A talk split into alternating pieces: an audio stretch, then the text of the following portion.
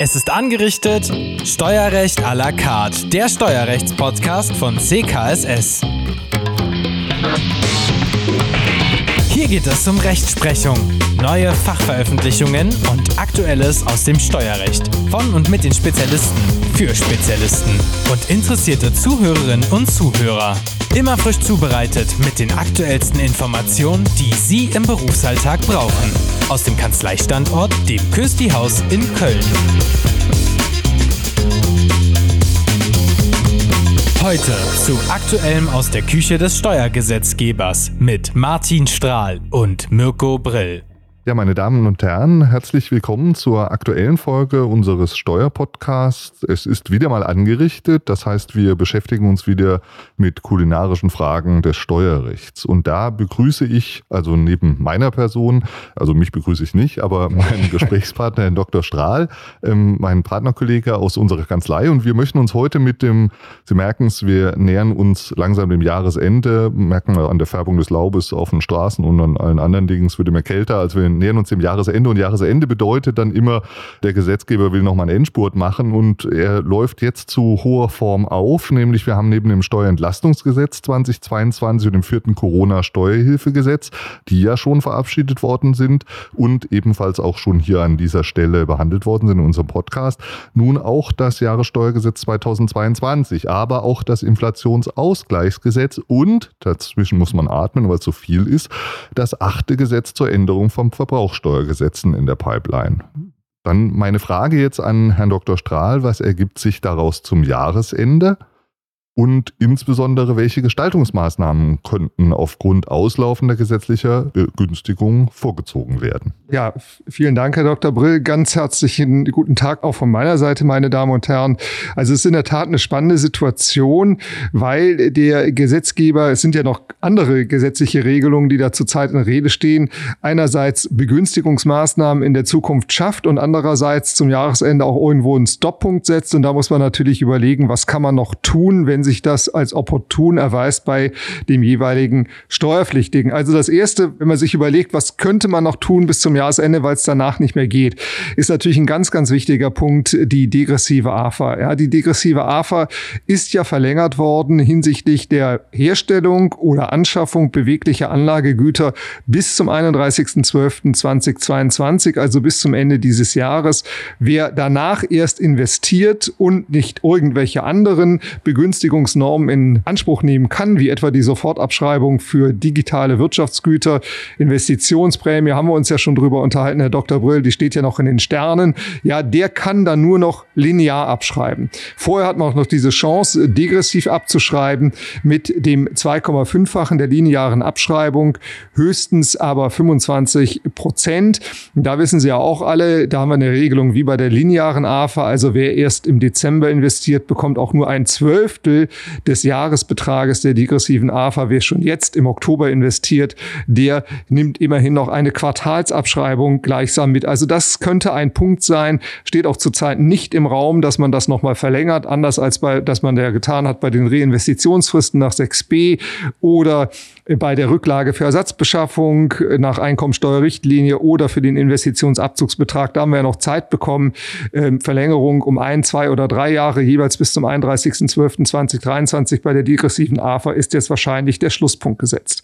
So, dann haben wir als zweites, äh, wo man sich Gedanken machen kann, das ist in dem ganzen Bereich des Gesundheitssegments, auch vor dem Hintergrund ja, Inflationsausgleich ein wenig bei den Beschäftigten. Da gibt's ja diese besondere Prämie, die steuer- und sozialversicherungsfrei gezahlt gezahlt werden kann, zusätzlich zum ohnehin geschuldeten Arbeitslohn. Zusätzlichkeitserfordernis ja definiert in Paragraph 8 Absatz 4 ESTG bis zu 4.500 Euro. Und das läuft auch aus zum Ende dieses Jahres. Und was da ja interessant ist, ist ja eine Maßnahme, die durch das vierte Corona-Steuerhilfegesetz geschaffen worden ist. Es sind nicht nur begünstigt jetzt im Einzelnen diejenigen, die direkt in der Pflege tätig sind, sondern es sind alle begünstigt, die tätig sind im Rahmen eines Arbeitsverhältnisses oder sogar auch im Rahmen eines Werkvertrages in einer entsprechenden Einrichtung, die dann im Einzelnen im Gesetz genannt ist, also wo man sagen kann, im Weiteren der Gesundheitspflege dienlich, wie zum Beispiel Krankenhäuser oder auch Dialyseeinrichtungen, Arztpraxen, Zahnarztpraxen, ambulante Pflegedienste, Rettungsdienste.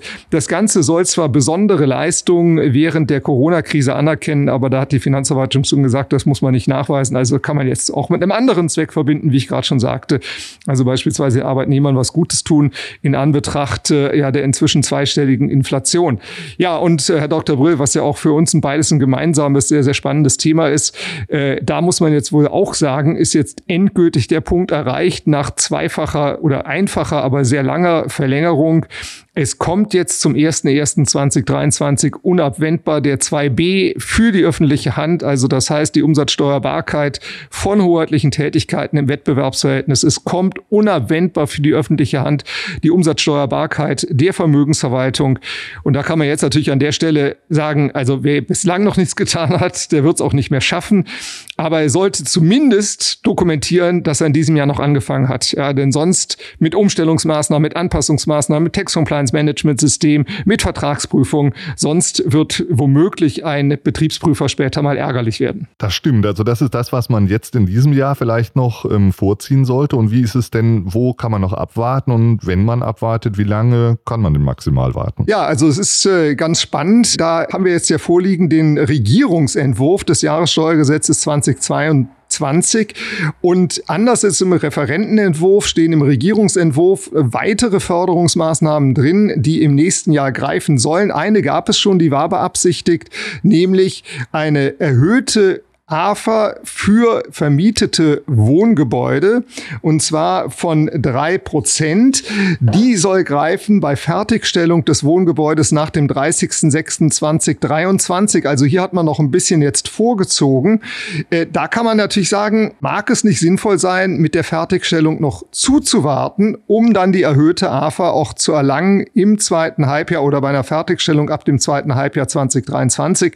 Und fertiggestellt ist ja das Gebäude soweit es nach Abschluss der wesentlichen Bauarbeiten bezugsbereit ist. Also da hat man sicherlich gewisse Handlungsoptionen. Man muss auch sagen, andererseits das, äh, hat der Gesetzgeber sich auch erkauft, ja, indem er also uns allen aufdeut, entgegen der BFH-Rechtsprechung wieder mal nicht Anwendungsgesetzgebung, Paragraph 7 Absatz 1 Satz 4 ESTG wird gestrichen, also es entfällt die Nachweismöglichkeit, 7 Absatz 4 Satz 4, Entschuldigung, die Nachweismöglichkeit einer kürzeren Nutzungsdauer für Gebäude, ganz generell abweichend von der typisiert festgelegten für Wohngebäude, für Betriebsgebäude. Ja, da hatte ja der BFH gesagt, also da gibt es verschiedene Möglichkeiten und wenn ich jetzt mir ein Gutachten einhole eines öffentlich bestellten Sachverständigen, spricht das schon vieles dafür, dass dann tatsächlich die Finanzverwaltung dem auch zu folgen hat und nicht nur, wenn die Bausubstanz jetzt extremst geschädigt ist.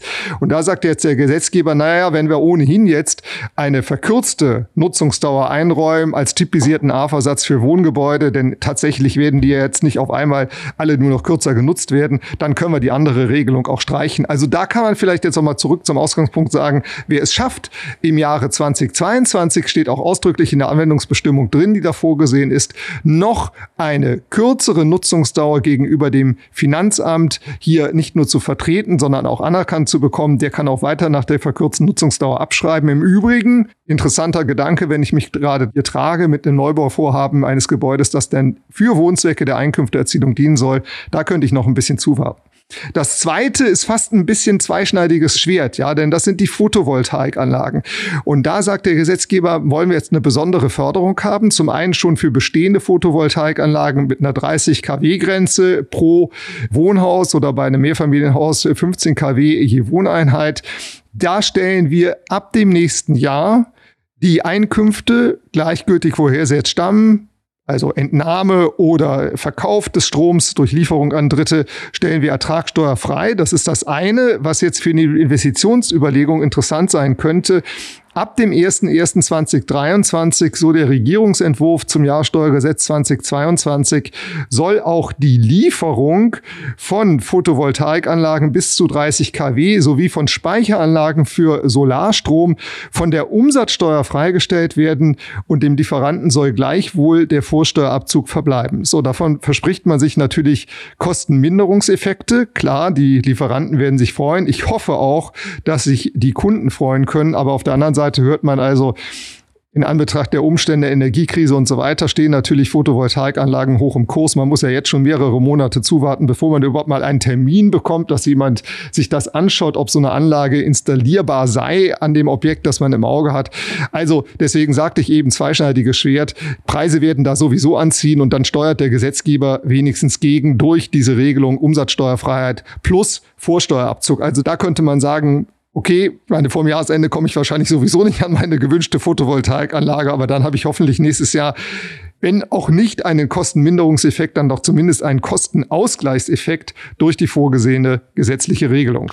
Aber das ist doch zumindest schon mal ein bisschen was Erfreuliches. Gibt es denn sonst noch erfreuliche Nachrichten für uns als Dessert? Jetzt natürlich nur in steuerlicher Hinsicht, weil alle anderen Sachen, das sieht ja alles im Moment nicht so erfreulich aus. Ja, da stimme ich Ihnen zu, aber man kann vielleicht sagen, jetzt in steuerlicher Hinsicht, jetzt auch nochmal hier und die kulinarische Betitelung unseres Podcasts aufgreifend, da gibt es in der Tat etwas, was uns der Gesetzgeber serviert und zwar das noch ganz schnell hinten dran geschoben, passt da eigentlich gar nicht hin, zum achten Gesetz zur Änderung der Verbrauchsteuergesetze, denn denn die Umsatzsteuersatzermäßigung für die Gastronomie, da sind wir jetzt beim Thema, die, das stand ja schon im Raum, wird aber jetzt ganz konkret verlängert bis zum Ende des Jahres 2023. Das heißt also weiterhin sieben Prozent auf Speiselieferungen. Wie Sie wissen, die Getränkelieferungen sind davon ausgenommen. Und auch hier muss man eigentlich sagen, also das ist in gewissem Sinne eine Inflationsbekämpfung, denn wer ab und zu mal was essen geht, der merkt ja auch, wird alles teurer. Ja, die Energie wird ja auch für die Gastronomiebetriebe teurer. Die haben alle mit der Personallot zu kämpfen, haben fürs Personal mehr Geld aufzubringen. Deswegen auch hier eigentlich nur ein gewisser Dämpfungseffekt, aber ich hoffe, dass trotzdem als erfreuliche Nachricht hier verstanden werden kann. Dann das zweite, was auch jetzt im Regierungsentwurf Jahressteuergesetz 2022 drinsteht, was glaube ich immer mehr Steuerpflichtige betrifft, die Homeoffice-Pauschale. Die wird also jetzt zeitlich unbegrenzt perpetuiert. Das sollte zunächst ja nur noch mal für ein Jahr verlängert werden. Die wird jetzt also ohne Begrenzung verlängert und sie wird zugleich erhöht auf 1000 Euro jährlich. Also es bedeutet, sie bleibt ja bei 5 Euro pro Tag. Es sind dann begünstigt 200 Arbeitstage im Jahr. Also man kann fast sagen, ein Arbeitnehmer, der jeden Tag im Homeoffice bleibt, der kriegt dann auch für jeden Tag seine Homeoffice-Pauschale. Und die wirkt sich ja auch dann wahrscheinlich aus. Ja, wir haben den Arbeitnehmerpauschbetrag zwar auch angehoben bekommen auf 1200 Euro, gilt ja schon erstmals jetzt für das Jahr 2022. Aber da sind ja dann zwischen Homeoffice-Pauschale und Arbeitnehmerpauschbetrag nur noch 200 Euro, die man durch andere Werbungskosten in Anführungszeichen zu füllen hat. Also das wird sicherlich bei den meisten doch der Fall sein, digitale Wirtschaftsgüter und was man da noch alles so nachdenken kann. Ja, und dann vielleicht nochmal Verklammerung zum Beginn. Es steht ja im Raum, da haben wir jetzt allerdings noch keinen Gesetzentwurf, aber der soll ja zügig folgen, das Entlastungspaket römisch 3. Ja, ich sagte ja vorhin, wir haben noch die Möglichkeit, diesen Beschäftigten im Pflegebereich und zwar nicht nur dem Pflegepersonal selbst, sondern jedem dort tätigen, also auch jemanden, der dort in der Verwaltung tätig ist, diesen besonderen Bonus zu gewähren als Arbeitgeber, steuer- und sozialversicherungsfrei. Das läuft zum Jahresende aus, aber dann kommt voraussichtlich die Regelung, dass eine zusätzliche Zahlung an einen Arbeitnehmer geleistet werden kann, jährlich bis zu 3000 Euro steuer- und sozialversicherungsfrei, wird womöglich erstmal beschränkt auf die Jahre 2023, 2024, das muss man sehen. Aber auch da, wer sich jetzt überlegt, und diese Forderungen kommen ja natürlich, ja, steigende Preise, Inflation, Energiepreise, also irgendwo muss man da ja auch über einen Ausgleich nachdenken. Dann kann man vielleicht hier zurückgreifen auf diese Maßnahme 3000 Euro zusätzlich. Nur da erneut Zusätzlichkeitserfordernis. Also bitte vereinbaren Sie nicht erst einmal mit dem Arbeitnehmer eine Gehaltserhöhung acht Prozent und sagen dann nachher, Mensch, das ist ja viel günstiger, machen wir doch die Einmalzahlung, die ist auch noch steuer- und sozialversicherungsfrei, die kommt bei Ihnen an und dafür verzichten wir auf die Gehaltserhöhung. Wenn sowas in Unterlagen ist, wird es natürlich nicht anerkannt, weil es dem Zusätzlichkeitserfordernis entspricht nach Paragraph 8 Absatz 4 ESTG. Na, und da müssen wir mal warten, was uns noch so alles erwartet aus dem Köcher des Gesetzgebers. Ja, vielen Dank, Herr Dr. Stahl. Also, meine Damen und Herren, Sie merken, es ist für alle ein bisschen was dabei, also keine ganz großen Neuerungen, aber schon so ein bisschen was. Vielleicht dämpft es ja was. Uns bleibt dann nur an dieser Stelle, wir bedanken uns recht herzlich für Ihre Aufmerksamkeit. Wir hoffen, dass Sie uns gewogen bleiben und ansonsten können wir Ihnen jetzt eigentlich nur wünschen, man wünscht heute ja nicht mehr, bleiben Sie gesund, sondern heute wünscht man, glaube ich, ziehen Sie sich warm an, denn es wird kalt. Also alles Gute und dann hoffentlich bis zum nächsten Mal. Vielen Dank. Von meiner Seite auch vielen Dank. Tschüss.